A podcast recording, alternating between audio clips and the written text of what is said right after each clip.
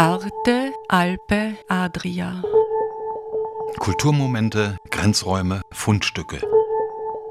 Momenti di cultura, margini, oggetti trovati. Trenutki kulture, obrobja, najdbe.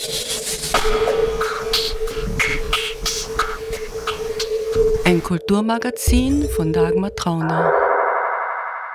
Liebe Hörerinnen und Hörer, am Rande der derzeit laufenden Ausstellung Den Blick öffnen im Kunstverein Art P in Berchtoldsdorf spreche ich heute mit den beiden Kärntner Künstlerinnen und Gewinnerinnen des Kärntner Menschenrechtspreises, Ine Leutzel und Danja Bruschnik. Für ihren außergewöhnlichen Einsatz bei dem Kunstprojekt Den Blick öffnen haben die Künstlerinnen Ina Leutzel und Danja Bruschnik den Kärntner Menschenrechtspreis 2019 erhalten. Ihr Verein, den Blick öffnen, wurde vor zehn Jahren zur Unterstützung des Kinderschutzzentrums Die Möwe gegründet, um auf das Thema Gewalt gegen Kinder und Jugendliche aufmerksam zu machen. Die Ausstellungsreihe Den Blick öffnen, an dem unterschiedlichste Kunstschaffende ihre Werke zur Verfügung stellen, hat sich zum Ziel gesetzt, die Wahrnehmung zu verändern, ja zu schärfen und damit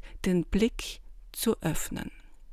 Ein Teil des Erlöses aus dem Verkauf der Werke geht an die Möwe, wobei bisher über 55.000 Euro gespendet werden konnten. Am Mikrofon begrüßt sie Dagmar Trauner. Ich äh, befinde mich äh, in Berchtoldsdorf im Kunstverein Art B, wo gerade die Ausstellung Den Blick öffnen äh, von Ina Leutzel und Danja Bruschnik stattfindet. Ich sitze mit den beiden Künstlerinnen hier zum Gespräch. Äh, sie haben vor kurzem den Kärntner Menschenrechtspreis 2019 erhalten.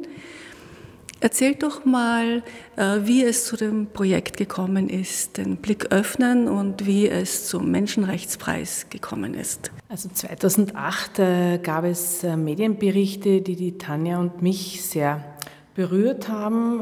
Wir sind ja nicht nur beide Mütter, sondern beide bildende Künstlerinnen und wir haben uns gedacht, die Tanja ist auf mich zugekommen und hat gesagt, machen wir da was? Und ich habe gesagt, ja, mit den Mitteln der Kunst können die wieder was tun. Und die erste Idee war, eine große Ausstellung zu organisieren. Ähm, und der Titel war dann, den Blick zu öffnen. Das heißt, es ist alles kleingeschrieben. Und äh, wir haben dann angefangen, Künstler und Künstlerinnen äh, mit Kärntenbezug einzuladen und im Europahaus zusammen mit dem Verein Wieder die Gewalt, wir hatten nämlich damals überhaupt kein Budget, haben wir die erste Ausstellung in Klagenfurt 2009 realisieren können. Äh, Tanja, worin, worum geht es inhaltlich bei dem Blicköffnen?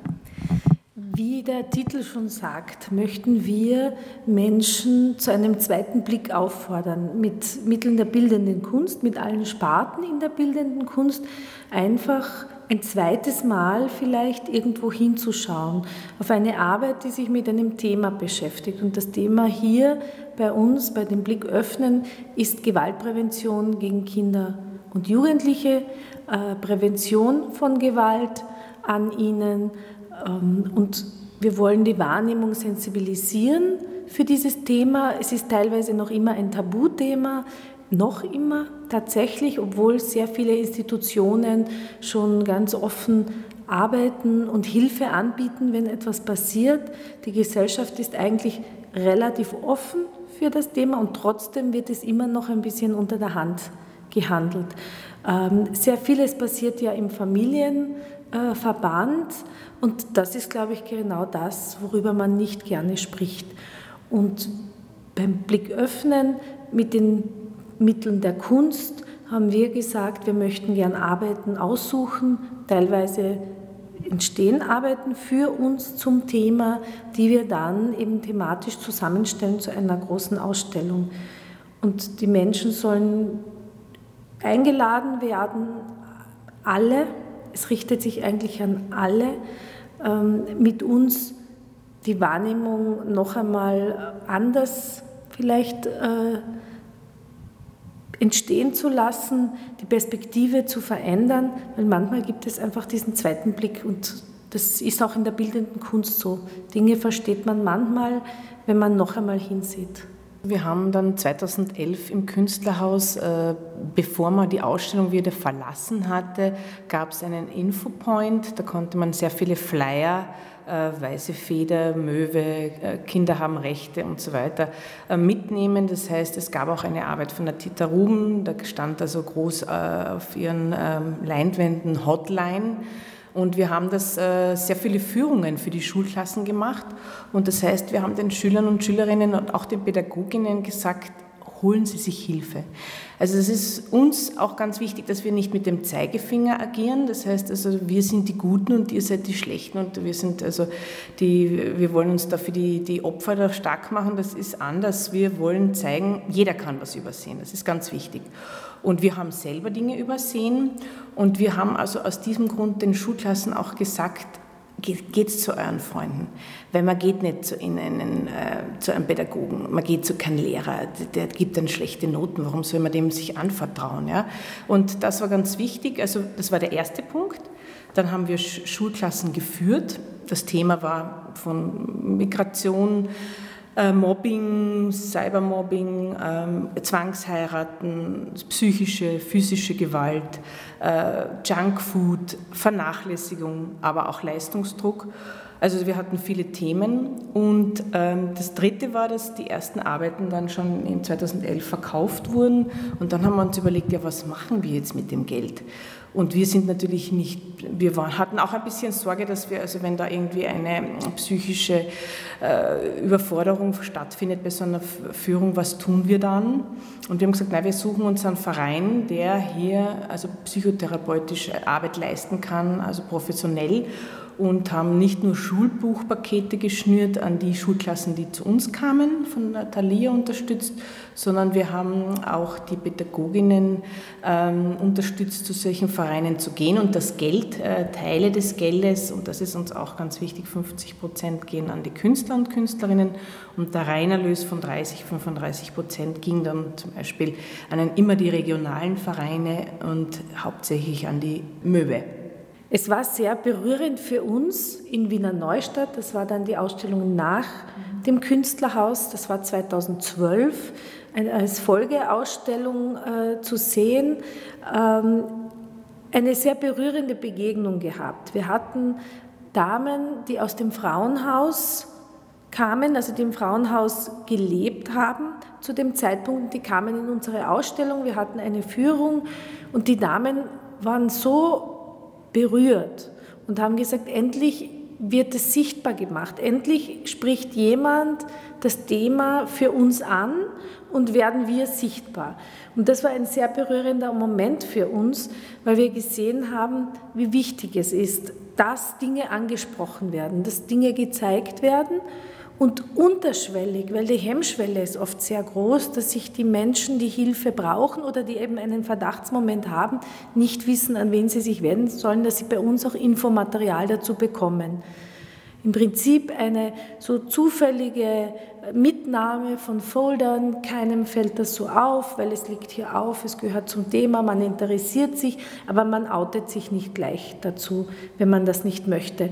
Und ich glaube, das ist der Vorteil, den eine Ausstellung eben in einem anderen Kontext bringen kann. Äh, wobei gerade in Wiener Neustadt uns dort die ähm, Kinderschutzzentren gesagt haben, dass sie sehr viel nach der Ausstellung eigentlich sehr viel Anfragen bekommen haben.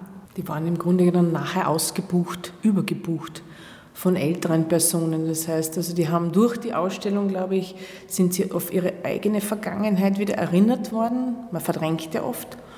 Und wir haben dann gesagt, eigentlich witzig, das ist ja eher für Kinder und Jugendliche. Und im Nachhinein haben wir dann gesagt, nein, nein, das passt schon, weil die sind ja auch dann Großeltern, die sind ja Eltern, Großeltern, die betreuen vielleicht irgendwo Institutionen und da sitzen dann wieder Kinder und die können das ja weitergeben. Also der Synergieeffekt ist nicht zu unterschätzen. Wo und wann gab es denn bisher Ausstellungen? Ja, also zu begonnen haben wir 2009 in Klagenfurt. Unser Konzept ist es, durch alle Bundesländer, durch die Hauptstädte zu gehen mit großen Ausstellungen. Das war unser erstes Konzept. Äh, damit haben wir gestartet, also Start in Klagenfurt. 2011 waren wir im Künstlerhaus Wien eingeladen, äh, im Obergeschoss auf 650 Quadratmetern. Das war dann schon wirklich eine große Fläche, die wir zur Verfügung hatten, konnten entsprechend auch große Arbeiten zeigen, die auch für uns entstanden sind.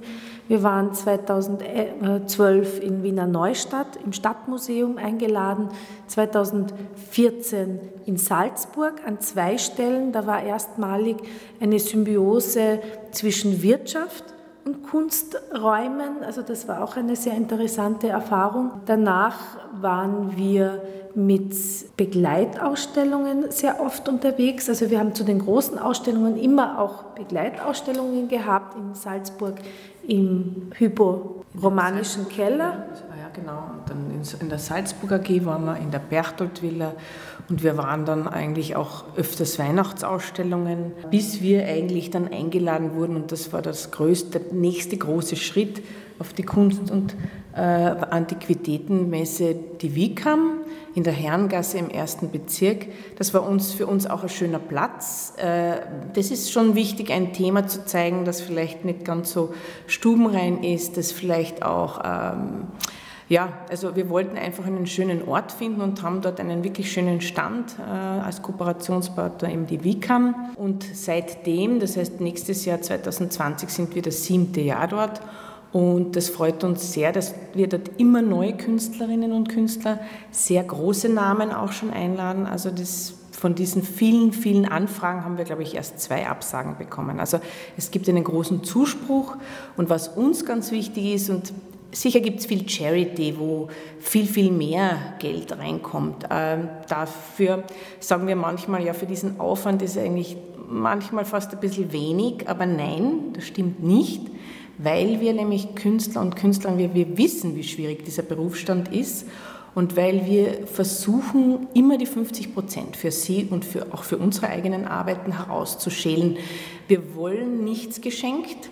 Und die Arbeiten, die wir bekommen, sind auch richtig ausgesucht. Also wenn man weiß, wie oft man unterm Jahr gefragt wird, was zu schenken, das ist jemand, der viel hat, kann gut schenken. Aber jemand, der wirklich vier oder drei Sammler überhaupt hat im ganzen Jahr, das ist schwierig. Und die geschenkten Arbeiten bei Auktionen und Charity sind meistens übrig, übrig gebliebene Arbeiten, nicht so tolle. Und wir haben da wirklich höchste Qualität. Und es geht uns natürlich auch um das Tabuthema Gewalt gegen Kinder und Jugendliche, genaues Schauen. Also es ist ein Synergieeffekt, der uns sehr freut. Wir arbeiten immer sehr themenbezogen. Also zum einen suchen wir Arbeiten aus, die wir äh, zu in diesem Gesamtkontext äh, in eigene Themengruppen dann verpacken. Ähm, was wir auch machen, wenn man sich die Hängungen ansieht, das ist inzwischen eine Stärke von uns, dass wir Arbeiten in einen Dialog setzen, in einem direkten äh, Diskurs, in einen Dialog, ähm, die dann miteinander auch interagieren, wenn man so will. Wir zeigen aber auch, wie man das zu Hause hängen kann, in, mit einer Art ähm, russischen St. Petersburger Hängung, ähm, wie eben verschiedene Materialien, Techniken, Stilrichtungen miteinander gut interagieren können. Die St. Petersburger Hängung ist eine spezielle Hängung, die in der Ermitage eigentlich erfunden wurde und eine sehr enge äh, sehr bunt durcheinander gewürfelte, wenn man sehr salopp sagt, äh, Hängung also Hängung ist. Ähm, das ist wie wirklich, wo gerade Platz ist, wird noch etwas hingeklebt. Natürlich gibt es auch hier in dieser Hängung eine gewisse Ordnung, weil sonst würde es unüberschaubar sein, aber es ist eine sehr dichte Hängung von unterschiedlichen Materialien, unterschiedlich, meistens unterschiedlichen Künstlern ähm, und unterschiedlichen Techniken. Was sehen wir denn jetzt gerade hier, wo wir stehen? Ja, also hier äh, fragt man sich, wo geht es hier zu, zum Thema Gewalt, Kind und so weiter. Hier stehen wir vor Malerei, Fotografie, experimenteller Technik, äh, Collage, Siebdruck und ähm, hier geht es eigentlich um den, das Weglassen des Menschen. Auf der einen Seite, also es sind Landschaften, die immer einen, eine Grenze zum Urbanen zeigen. Also Markus Grön, Sabine Groschub, Kurt Bratzter, Tanja Bruschnik, Helga Schmelka, Michael Wegerer sind hier präsent Sie passen nicht nur farblich von Blau bis Lachs, äh, Altrosa, Grün zusammen, also farblich passen sie gut. Aber ich wurde gerade vorher gefragt von den letzten Besucherinnen, äh, warum hat das was mit Kindheit und Gewalt zu tun? Ich sage, ja, schauen Sie mal auf, dieses, auf diese Landschaft, da sehen Sie einzelne Familienhäuser. Und äh, wenn wir an unseren Anfangsstart vom Blick öffnen denken, war es immer das Einfamilienhaus, das eigentlich Heimatlichkeit, also Heimeligkeit, Wohlfühlen, gerne nach Hause kommen, thematisiert. Und hier sieht man aber, natürlich ist das vom Künstler nicht jetzt so äh, impliziert gedacht, aber wir sagen, eigentlich ist die Gewalt leider im Heimatlichen sehr oft. Also Familie, Gewalt in der Familie ist leider das, was am wenigsten besprochen wird. Es ist ein Tabuthema, wird leider manchmal erst verjährt zum Thema, wenn äh, sind oft Mädchen, aber genauso Burschen betroffen.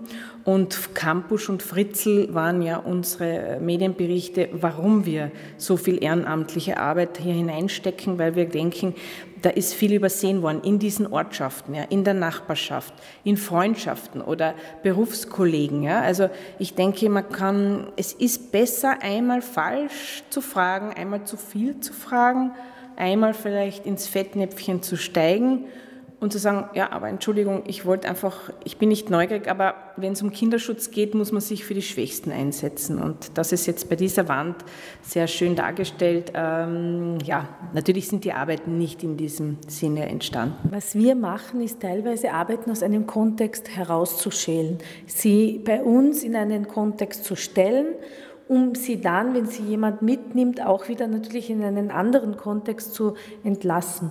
Wenn ich mir aber die Arbeiten jetzt da gerade anschaue von der Sabine Großschip, wo es um den, einen Berg, eine Landschaft, einen Blick auf einen Berg geht, wo aber immer Teile weggelassen werden, wo auch der Berg herausgeschält ist aus seiner Umgebung und eigentlich in einem Nirvana hängt und, und man sieht nur mehr Prothesen eines Berges. Äh, und immer wieder sind Elemente weggelassen, also ein Verschwinden des Ganzen. Man kann das natürlich auch so interpretieren, dass man auch als Mensch äh, manchmal nicht wahrgenommen wird oder nicht sichtbar ist oder sich eben so zurückzieht in sich, gar nicht das nach außen tragen kann. Diese ganze Schönheit vielleicht, die man sonst äh, in sich trägt, sondern wirklich auch mit diesen, mit diesen Elementen, die einen verletzen, einfach sich so zurückzieht, dass man nicht mehr wahrgenommen wird. Also unser Kontext ist ein, ähm, ist ein ähm, ein, ein, interpretativer. Wir bringen die Arbeiten herein. Die Künstlerinnen und Künstler lassen das auch zu. Das ist natürlich ein sehr großer, äh, sehr großer Vertrauens, äh, Vertrauensvorschuss oder ein sehr großer Vertrauensbeweis, dass sie uns ihre Arbeit nicht anvertrauen und wissen, dass es nicht so ist, dass sie damit auch einen Stempel aufoktroyiert bekommen. Aber gerade zum Beispiel, wenn man ans Bergsteigen denkt und hier sieht man, 371 äh, Mal wurde das Matterhorn bestiegen von diesem Bergführer, weiß man, dass zum Beispiel es gibt natürlich Eltern, die nicht auf die Wünsche ihrer Kinder eingehen und manchmal, ich habe eine Freundin, die sagt, sie geht nie mehr auf einen Berg. Kann man sich vorstellen, warum? Weil man sicher nicht, das Naturerlebnis war nicht der, der Grund, sondern sie wurde einfach dazu gezwungen in ihrer ganzen Kindheit und es wurde eher ausgetrieben. Ja?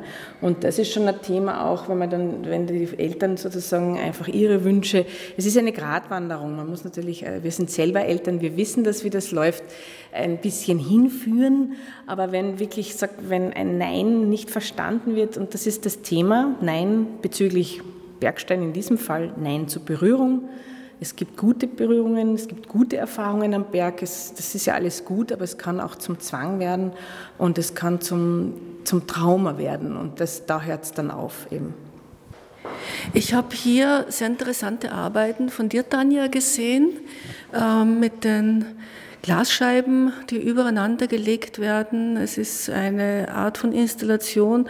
Es ist zwar ein Bild, aber ein bisschen dreidimensional durch die übereinander gelegten Glasscheiben, die äh, grau bemalt sind. Was hat es damit auf sich? Ja, bei diesen Arbeiten äh, arbeit, äh, arbeite ich eigentlich sehr stark mit, dem, mit dieser Transparenz, mit der Überlagerung, mit der Überlappung von etwas. Und je mehr Schichten übereinander gelagert sind, desto andere Wahrnehmungen hat man von dem dahinter.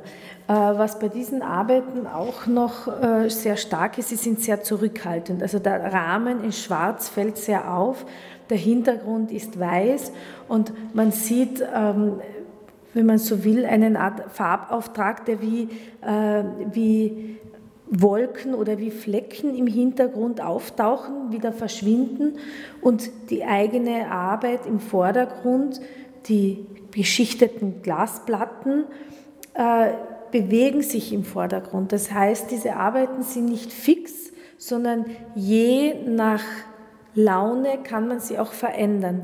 Der Betrachter kann sie in die Hand nehmen und eine leichte Verschiebung verursachen und hat damit aber eine andere Wahrnehmung, eine ganz eine andere Wirkung von dem Bild auf sich, weil es bewegliche Teile sind, die man dann verschieben kann. So je nachdem, wie man es hängt und wie man das dann äh, interagiert mit dieser Arbeit, ähm, bewirkt man eine Verschiebung der Wahrnehmung der Präsenz der Arbeit eigentlich und sie präsentiert sich immer anders. Also es sind diese ganz sensiblen Schichten, die einfach wir auch in uns tragen und je nachdem, wo wir uns gerade befinden. Und das kann manchmal wirklich ein kleiner Schritt sein, äh, ein Umdrehen mit anderen Menschen zu sprechen und man gibt ein ganz anderes Selbst von sich. Ähm, was ich auch sehr berührend und beeindruckend bei dieser Arbeit finde, ist eben genau das Materialglas, das ja einerseits selbstverletzlich ist, weil es leicht bricht,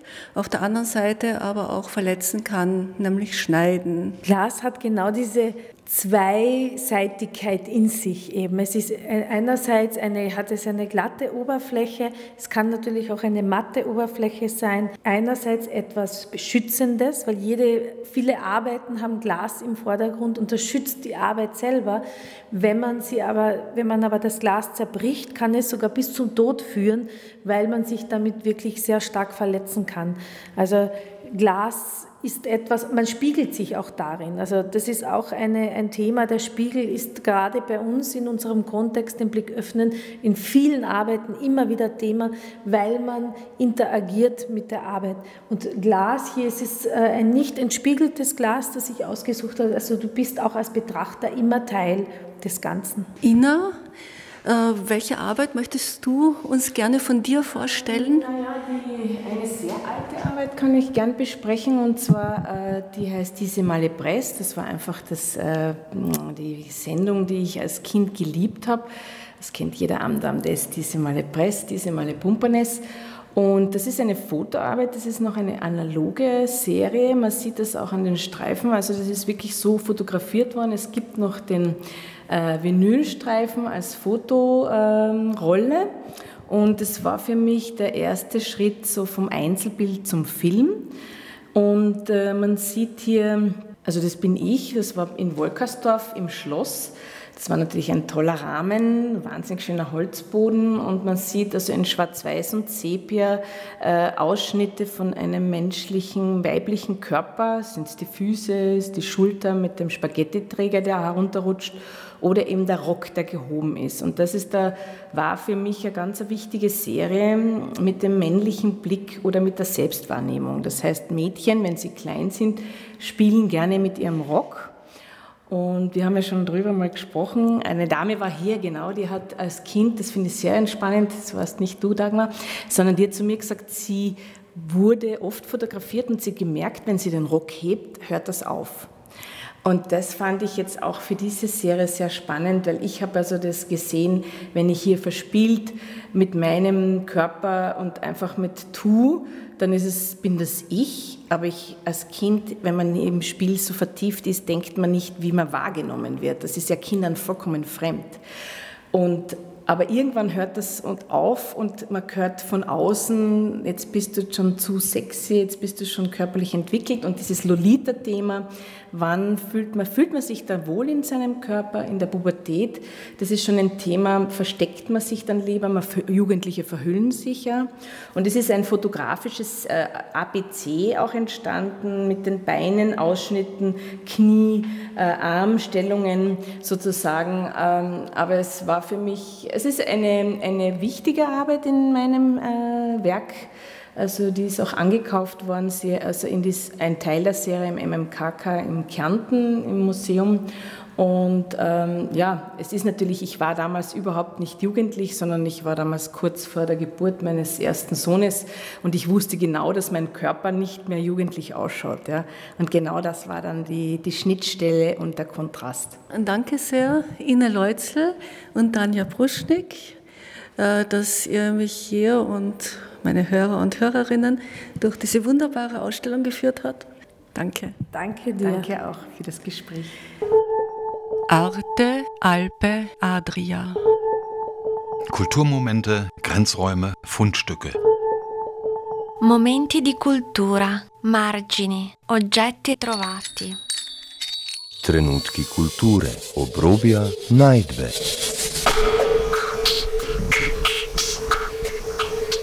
Ein Kulturmagazin von Dagmar Trauner.